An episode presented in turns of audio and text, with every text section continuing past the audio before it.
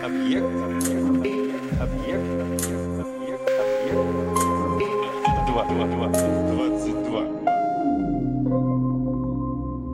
В смысле? А вы знали, что клубники не существует? Ну, то есть она существует, но она непонятна вообще, что это. То есть само слово клубника – это просто какой-то когда-то взявшийся набор букв, хотя то, что мы называем клубникой, называется по-другому. Ну, то есть понятно, что про что угодно можно сказать, что это набор букв, и даже найти основу этого набора, но тогда почему бы не пойти дальше? В общем, э, у меня тут начался сезон клубники, и я вдруг вспомнил, что она же не клубника, она же земляника ананасная. Для садоводов это наверняка не открытие, но я в очередной раз восхитился. Сама по себе земляника – растение, существующее в массе видов. И самый известный – это земляника обыкновенная или лесная, а клубника случилась от слова «клубень» или вовсе от слова «клуб», что означает не здание, помещение и не то, где собираются люди, а это означает нечто шаровидной формы. И забавно, что раньше клубникой называли не то, что мы сейчас, то есть не землянику, ананасную. Клубникой, клубникой настоящей называли землянику мускусную ну или землянику мускатную ее еще иногда называют. Она встречается в дикой природе, в Центральной Европе, в Скандинавии, на севере России совершенно спокойно произрастает. Ее выращивают и в домашних условиях иногда. В Италии она весьма популярна. Еще клубникой иногда называют землянику зеленую. Это очень древняя традиция. И, может, именно она впервые называлась клубникой, потому что а, если вы посмотрите картинки, то вот у земляники зеленые действительно плоды такой явной шаровидной формы, а зеленая она потому, что даже созревая остается порой такого зеленовато-белого цвета. Не вся, много и привычного красного.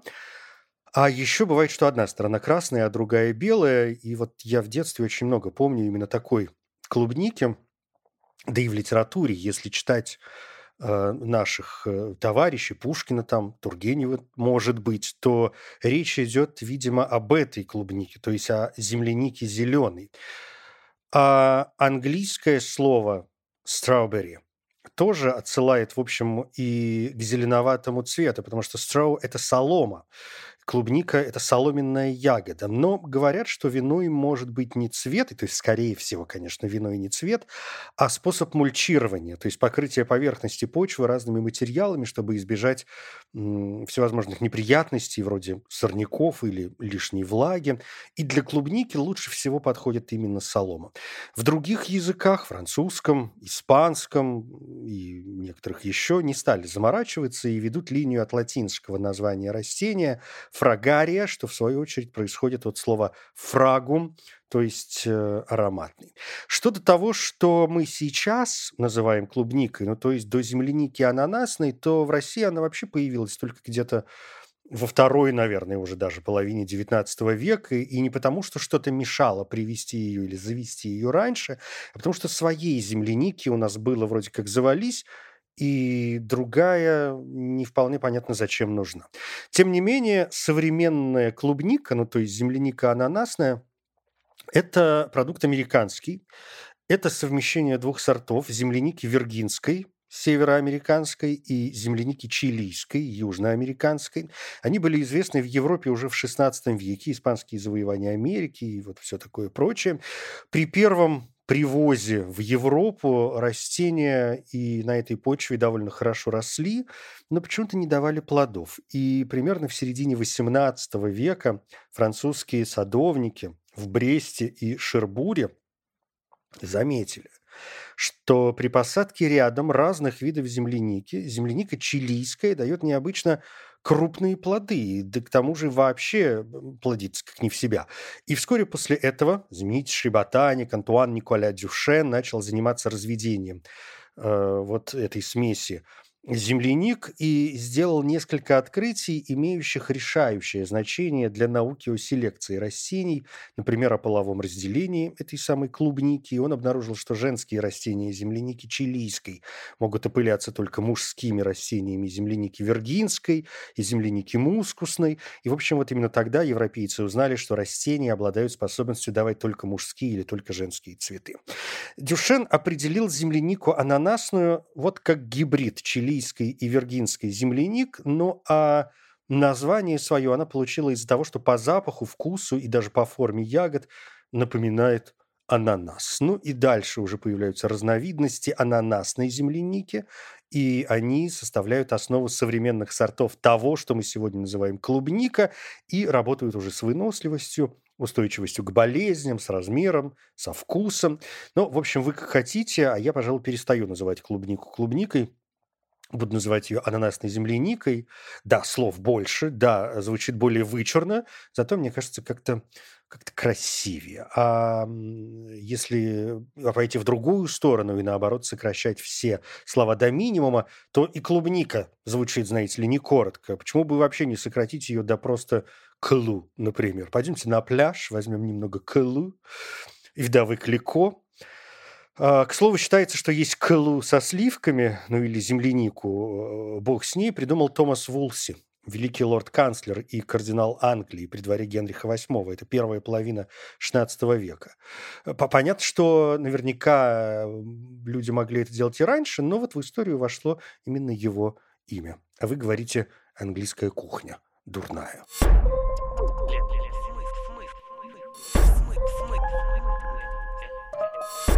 смысле? На этой неделе снова стали популярны пизли. Я несколько раз наткнулся на материалы им посвященные, так что придется, конечно, сказать два слова, тем более, что, как это обычно бывает, и в современной журналистике многие из этих материалов э, заводят нас черт знает куда и, в общем, не вполне, не вполне точны и правдивы.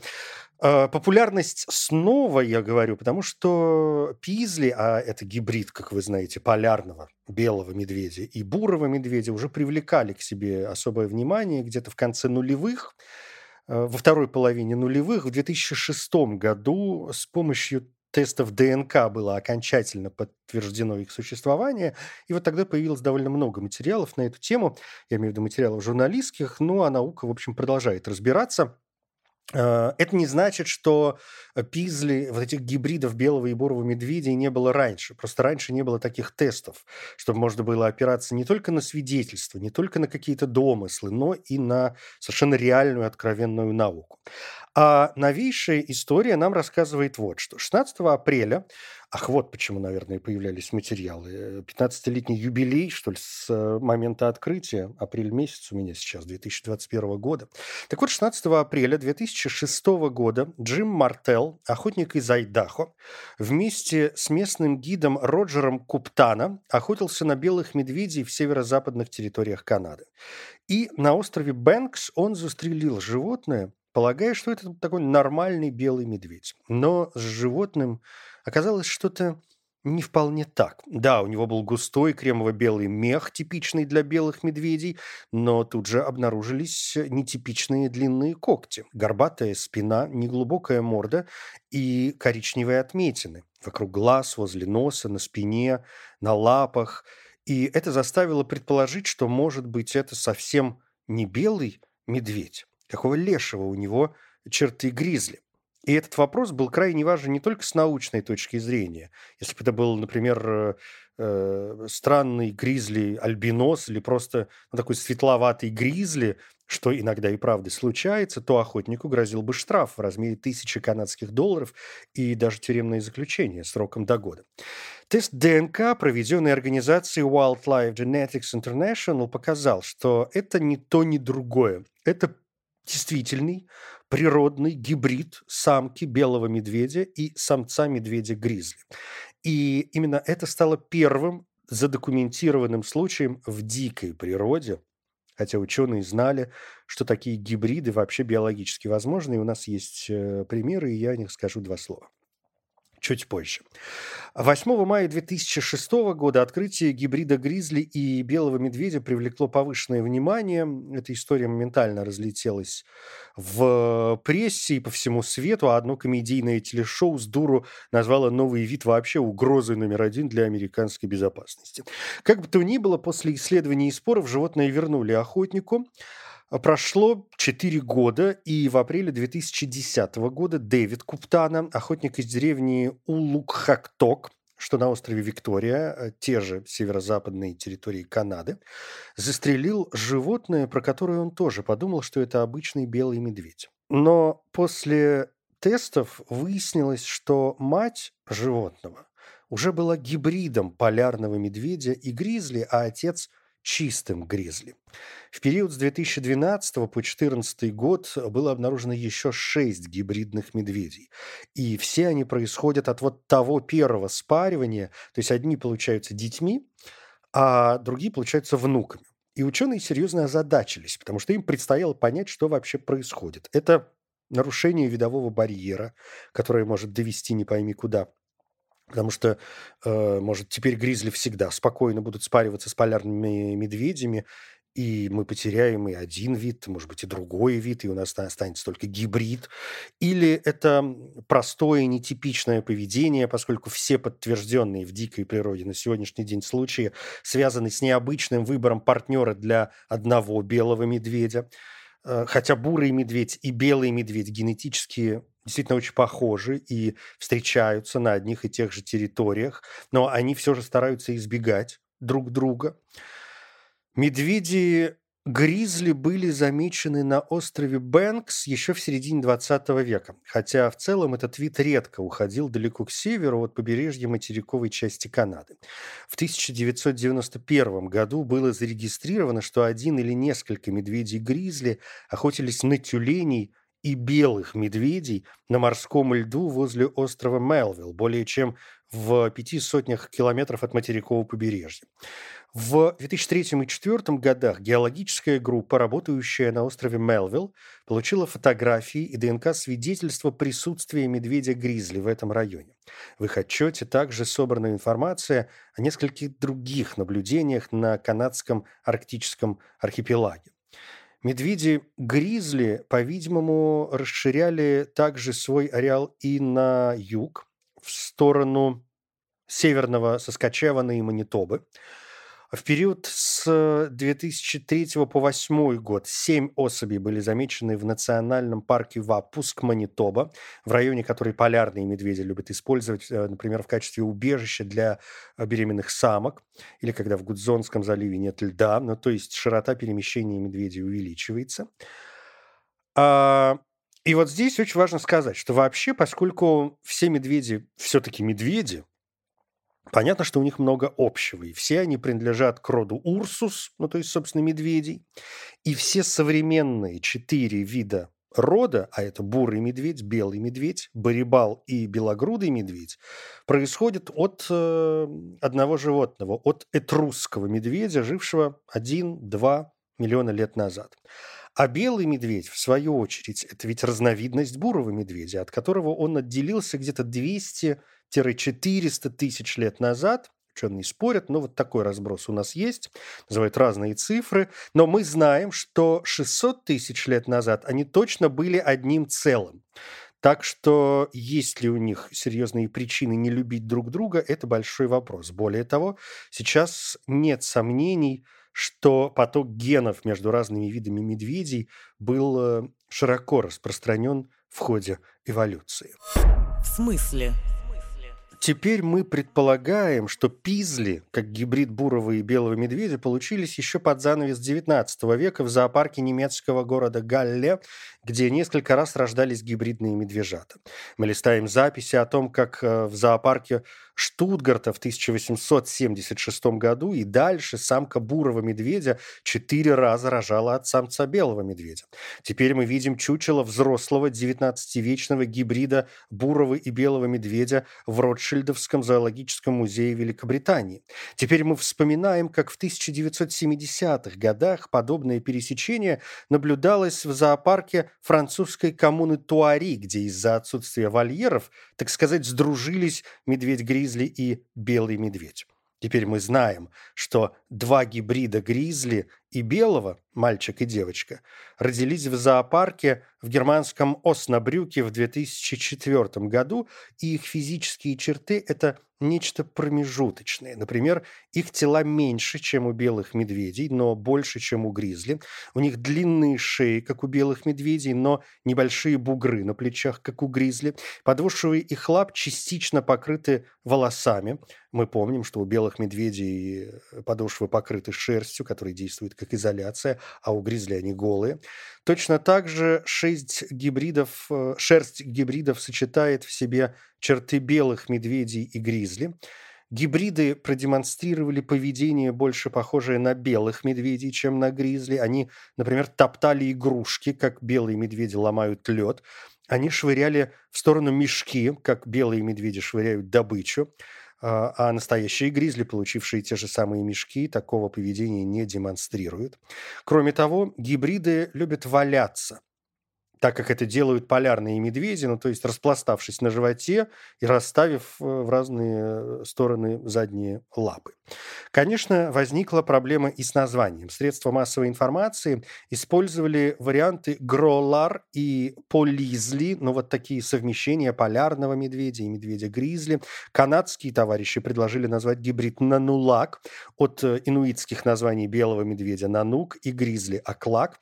В итоге почти договорились Потомство самца белого медведя и самки гризли называть нанулак или пизли, а потомство самца гризли и самки белого медведя гролар или акнук. Но вот я сегодня встречаю все-таки больше слова пизли в литературе. Специалисты уверяют, что гролары, пизли, нанулаки, акнуки ни в коем случае не являются новым видом медведей. Чтобы иметь новый вид, необходимо изолировать генетическое наследие гибрида, а здесь все совсем не так. Пизли – это исключение среди гибридов, так как это один из немногих видов, способных к воспроизводству, потому что, ну, хоть географически эти два вида более-менее далеки, то есть, с одной стороны, конечно, близки, но с другой стороны, более-менее далеки, но генетически они имеют много общего, и это позволяет давать потомство все дальше и дальше. Фактически сам белый медведь, раз уж он отошел от Бурова, уже является результатом гибридизации, так что нечего тут воду мутить. Другой вопрос, почему это происходит сейчас и в дикой природе, и каковы возможные последствия. Ответ на вопрос «почему» весьма прозаичен – Глобальное потепление приводит к таянию льдов и лишает полярных медведей их привычной среды обитания и привычных мест охоты, где они будут добывать моржа. Для гризли же это, наоборот, возможность отправляться в поисках пищи все дальше на север. Тем более, что белые медведи в еде весьма избирательны, а бурые, в принципе, могут есть все подряд. Ну, то есть белый и бурый медведь будут либо сильно конкурировать, либо вот как раз вступать в любовные отношения. То есть вот мы начинаем наблюдать результат подобных отношений, и чем дальше, тем межвидовое испаривание, видимо, будет происходить все чаще. Вопрос последствий сложнее. Одни ученые предполагают, что у таких гибридов есть риск физических и поведенческих расстройств. Например, они менее устойчивы к холоду и показывают более низкие плавательные способности, чем белый медведь. А для белого медведя плавать очень важно, учитывая их зависимость от льда, он э, технически белый медведь научно, он ведь не земной, он морское млекопитающее, то есть как тюлень, как кит, как кошачья выдра, а сколько уже повымирало. Так что гибрид хоть и естественное явление и непременный процесс биологического разнообразия, но также гибридизация приводит к более быстрому исчезновению того или иного вида, и некоторые исследователи – предрекают, что белые медведи, как белые медведи, могут полностью исчезнуть уже к 2100 году. Это «Объект 22». Я Евгений Стаховский. Спасибо.